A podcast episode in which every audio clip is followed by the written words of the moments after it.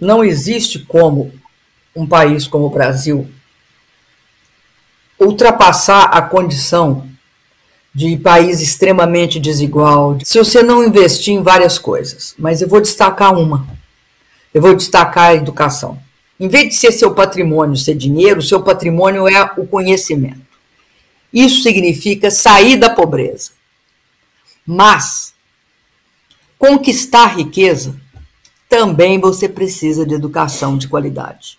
Você precisa de apostar em ciência, em inovação e fazer tecnologias diferenciadas. Você precisa de recursos para educar. Daí porque o fundo social do pré-sal era para educação 75 e 25 para a saúde.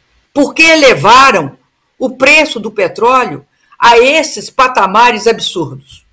Porque a política mudou, ou seja, ao invés de obje o objetivo da Petrobras estar alinhado com os objetivos do povo brasileiro, ela deixou de estar alinhada com os objetivos do povo brasileiro está alinhada com os objetivos privados do capital internacional.